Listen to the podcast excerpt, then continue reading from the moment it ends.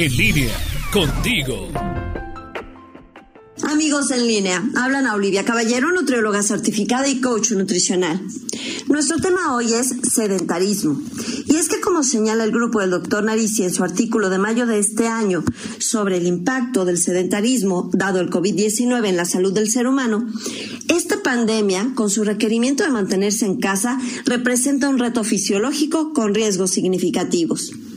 En el estudio del doctor Narici se señala que a partir del segundo día de inactividad ya empieza a haber desgaste muscular.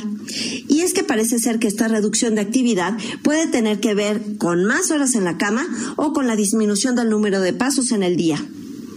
Cuando el músculo se afecta, disminuye la inervación de las fibras, hay daño en las uniones neuromusculares y se afecta la regulación del uso y recuperación de las proteínas musculares. La inactividad también va a afectar el control del azúcar en la sangre y a reducir la sensibilidad de la insulina, sobre todo a nivel muscular. También va a afectar la posibilidad de que nuestro cuerpo utilice el oxígeno que respiramos. Y otro problema es que se deposita más grasa en el organismo, lo que aumenta la inflamación, aumenta las defensas antioxidantes y lleva a más pérdida de músculo. Esto puede evitarse con estrategias simples de activación física en la casa.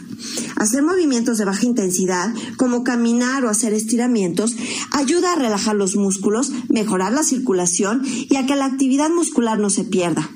Aunado a esto, la OMS señala que la actividad física regular ayuda a disminuir la presión arterial elevada, ayuda también a manejar el peso corporal y reduce el riesgo de infartos, diabetes y distintos tipos de cáncer. Por supuesto que también mejora la salud ósea, la fuerza muscular, el balance y la flexibilidad. En adultos mayores, el ejercicio mejora el balance corporal, también permitiendo que se prevengan caídas y lesiones.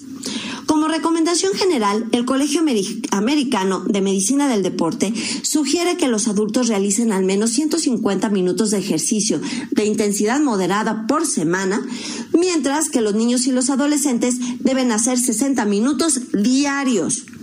Estando confinados en casa, se recomienda caminar un poco alrededor de la misma por cada 30 minutos de estar sentado. A mis pacientes yo les recomiendo que mientras ven la tele o una serie o videos, se levanten, tomen una silla por el respaldo y se pongan a marchar. Realizar actividades de aseo o de jardinería también ayudan. Hay muchos videos en Internet que ofrecen activación física, pero también existen profesionales dando clases y actividades vía distintas plataformas, como por ejemplo Zoom. Tal es el caso de yoga por el querido profesor Jorge García o activación física para adultos mayores por la maestra Lola Lince. Si no hay síntomas de COVID, también es posible salir a caminar, correr o andar en bicicleta, siempre con cubrebocas y guardando sana distancia. La activación física en el confinamiento es otra oportunidad para realizar cosas en familia y fortalecer nuestros lazos. Si quieren algún otro dato, contáctenme. Estoy en Facebook como Anaoli-en línea y en WhatsApp en el 477-314-7454. Soy Ana Olivia Caballero, nutrióloga certificada y coach nutricional.